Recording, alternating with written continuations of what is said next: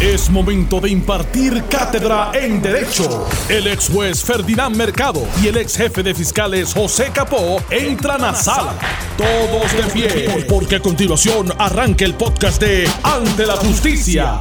Muy buenas tardes, Puerto Rico. Bienvenidos a Ante la Justicia. Este que les saluda el licenciado Eddie López. Hoy martes 6 de abril del año 2021. Me acompaña el ex jefe de fiscales José Capó y el ex juez Ferdinand Mercado. Buenas tardes, compañeros.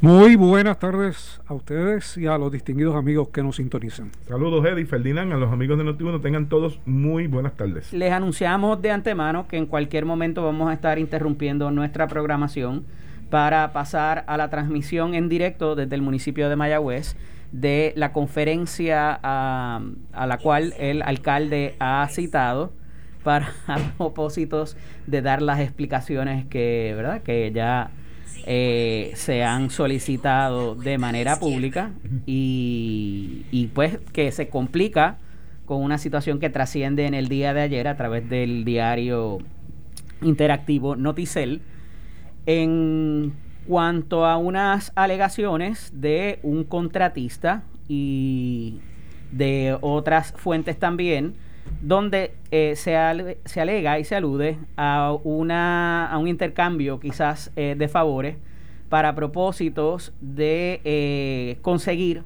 contratos y también de sacar dinero por concepto de deudas, de que, de que los pagos y los desembolsos se hicieran y no se aguantaran de alguna forma y habla un contratista bajo no bajo condición de anonimato con nombre y apellido y habla de al menos dos instancias en la compra de un vehículo y también eh, en cuanto a la remodelación de una propiedad eh, de veraneo. Estoy tratando de hacerla verdad porque es bastante extenso el relato en la, en la página de Noticel eh, y también pues quiero abordarlo para no quedarnos en el medio, en, tanto en cuanto pueda eh, comenzar la, conferencia de prensa que nos dé oportunidad para poderlo analizar. ¿Cómo ven esta, esta información que trasciende ayer? Eh, evidentemente complica un poco más el panorama o la explicación que ya pudiera tener el alcalde para ofrecerla en la conferencia de prensa. Pues mira, yo lo veo justamente como tú lo indicas, lo veo complicado, complicado, pero eh, por lo siguiente, el alcalde se ha convertido por voluntad propia, por mal manejo de situación, en blanco directo de eh, una prensa inquisitiva y una preocupación generalizada que ya salió de Mayagüez y arropó la isla completa. Hoy él ha decidido afrontar la situación y justamente en esa conferencia de prensa pues pensaba dar eh, las explicaciones que él entiende que van a satisfacer la preocupación de la prensa. Yo honestamente creo que va a ser bien difícil que la prensa se satisfaga con las respuestas y que van a quedar interrogantes sin contestar. Pero eh, se suma la situación de la imputación del hermano y eso eh, complica la situación. Además de lo que habíamos indicado la pasada semana, que el tema era uno que eh, puede eh, ampliarse, magnificarse mucho más porque van a venir otros tipos de artículos, de acciones, eh, ya sea municipales o políticas del alcalde, que van a llevar un mensaje distinto. Hoy, además de las posibles acciones que se daban en términos de la transacción, si debió haberse eh, puesto como colateral los, eh, si debieron haberse puesto como colateral los bienes eh, del municipio, si debió utilizarse una partida asignada de 9 millones de dólares para un propósito específico para unas inversiones, si fueron prudentes o no fueron prudentes. Hoy se suma a base del artículo la posibilidad de comisión de delitos en el proceso y de hecho admisión de quien está dando la información de que él eh, cometió delitos también. Eh, le decía a tono de broma a, Capó que parece que en el área de Mayagüez pues no consultan a los abogados antes de, de ir con manifestaciones públicas, porque ciertamente lo que aparece en el artículo de hoy son situaciones incriminatorias para el que lo está denunciando, además de la imputación delictiva que se está haciendo al hermano del eh, alcalde. Claro, en términos del, hermano del alcalde, el único responsable es el hermano del alcalde. Eh, no, uno no puede transferir la responsabilidad si hay algún tipo de delito directamente al alcalde. Más allá de que, de que no tenga las dispensas requeridas por ley, que entiendo que debe tenerla, porque sería realmente, es, de hecho, se hace referencia a una dispensa original. Original. Bueno, pero pues, eh, si se ha mantenido, si tiene esa dispensa del 2001 y ha mantenido la misma posición por todo ese tiempo, trabajando para el mismo municipio, con el mismo alcalde, pues uno puede eh, alegar que no necesitaba otras dispensas. Claro, siempre va a haber quien puede decir, no, mire, esas dispensas se tienen que renovar por cuatrienio. Eh, eso estoy seguro que el fiscal puede decir, puede decir eso. Pero eh, es cuestión de, convencer sobre esa materia. Por eh, todo lo que yo veo aquí, mi preocupación es que el panel del FEI tome algún tipo de jurisdicción en algún momento a base de su legislación y habiendo absorbido lo que lo que era la vieja comisión de querellas municipales eh, que para ello pues necesitaría probablemente alguna declaración jurada para activarse pero eh, si este señor dio esa información pública pues no me extrañaría que hubiese hecho algún tipo de declaración sobre esta materia. Eh, así que desde esa, desde esa perspectiva, pues se puede complicar el asunto independientemente de lo que el, buen amigo José Guillermo eh, pueda indicar hoy en la conferencia de prensa. Mira, me parece que del propio artículo del, periodista Oscar hace mención que este contratista venía participando, ¿verdad? de esta situación y como según alega en la noticia, se cansó ya de que le estuvieran solicitando eh, dinero y algunos otros servicios y dejó de prestar los servicios al municipio y eh, es específico en dos instancias, uno de una propiedad y otro de la compra de un vehículo a, las dos personas que menciona directamente por sus nombres. Eh, me parece que el mismo artículo reseña que esto no es una situación novel, reciente, esto se viene discutiendo en cuatrenios anteriores, estos señalamientos. Por lo tanto, me parece que coloca, indistintamente de que quien responda criminalmente por los actos pudiese ser en su momento estas personas que están, han sido señaladas por este contratista, que podrían incluirlo también el contratista. Por eso que Ferdinand le decía, y muy sabiamente, antes de usted hacer una expresión como la que acaba de hacerle al periodista, donde usted está implicado en un patrón de corrupción, y usted fue parte de ello hasta que se cansó.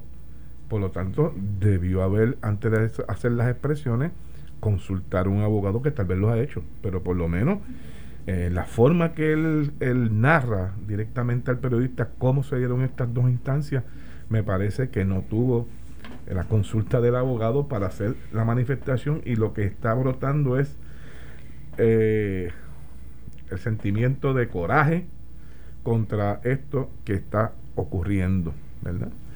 Eh, yo creo él, radicó una demanda en cobro de dinero de, por unos 59 mil dólares que alega el contratista le debe el municipio una vez dejó de pagar favores, por lo tanto el municipio no le siguió dando contratos y le quedó a deudar una cantidad de dinero que él entonces entabla una reclamación judicial y aunque no he visto las alegaciones, dicen que son parcas, dice la noticia, pero obviamente algo de esto tiene que estar plasmado de alguna forma en las alegaciones de esa demanda.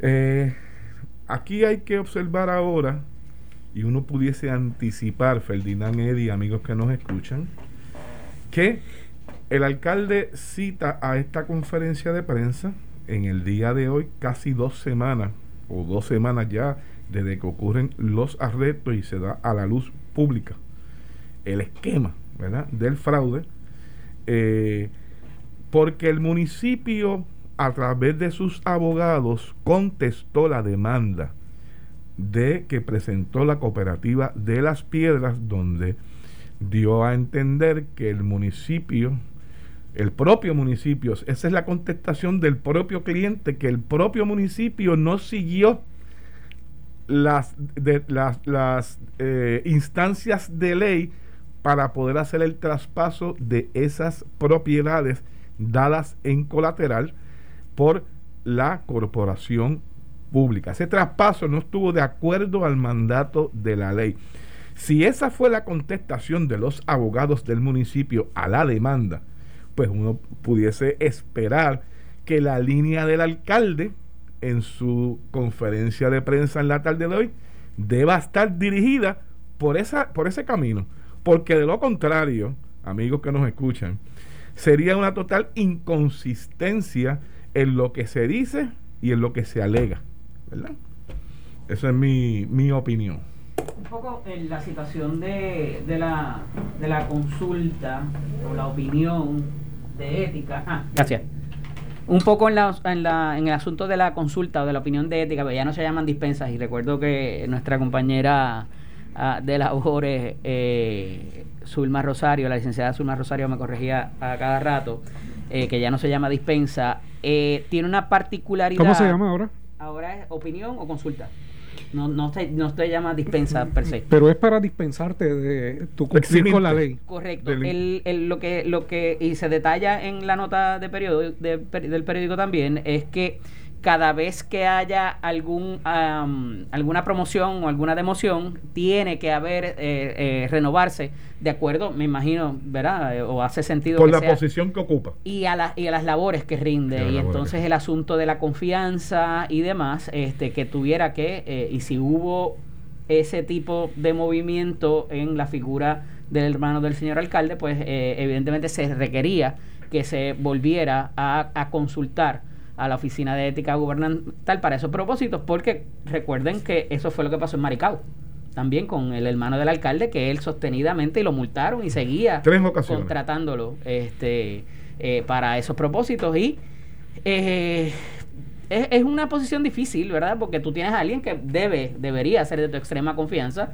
y que propendería a que hubiera un, un mejor nivel de fiducia en términos de que eh, ¿verdad? Tienes otros ojos que se supone que no te vayan a hacer mal eh, mirando este tipo de asunto, pero si es como, como, como se dice, ¿verdad? Este, pues eh, tendría un problema adicional y, y, para propósitos del cobro de deuda, inclusive para que le sacaran el cheque o, se lo aguantaran, eso, eso tiene una implicación muy severa porque entonces no solamente contrataba ni la Junta de Subasta ni la cuestión de los contratos, sino también controlaba la parte de finanzas y eso tiene otro matiz distinto eh, y si envuelve fondos públicos. De nuevo, todo esto se está descubriendo, no necesariamente fue objeto de la pesquisa original eh, a lo que provocó los, el arresto de los asesores, pero eh, prevén que vaya a ofrecer explicaciones de esto nuevo o se va a limitar quizás a lo que se ha hablado por las últimas semanas.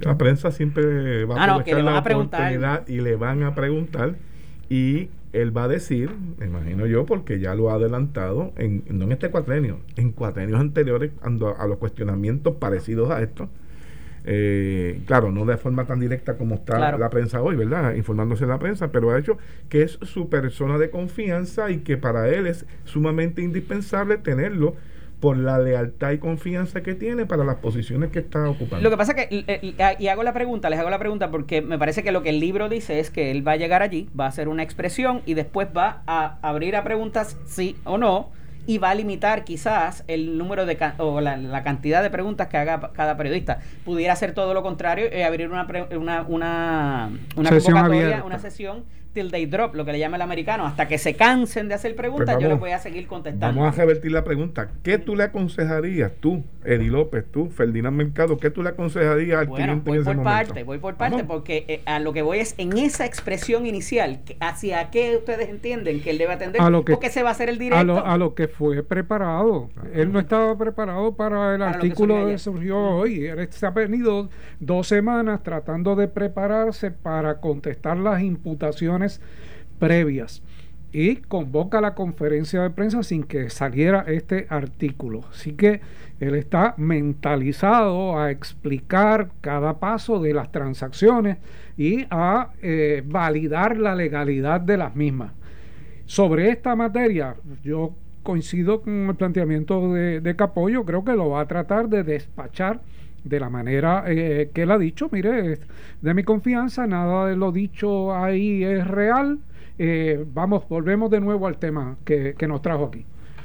O sea, que eso vaya a disipar el tema, eso es otra cosa, pero pues, estamos hablando de, lo, de cómo él va a abordar o puede abordar la situación.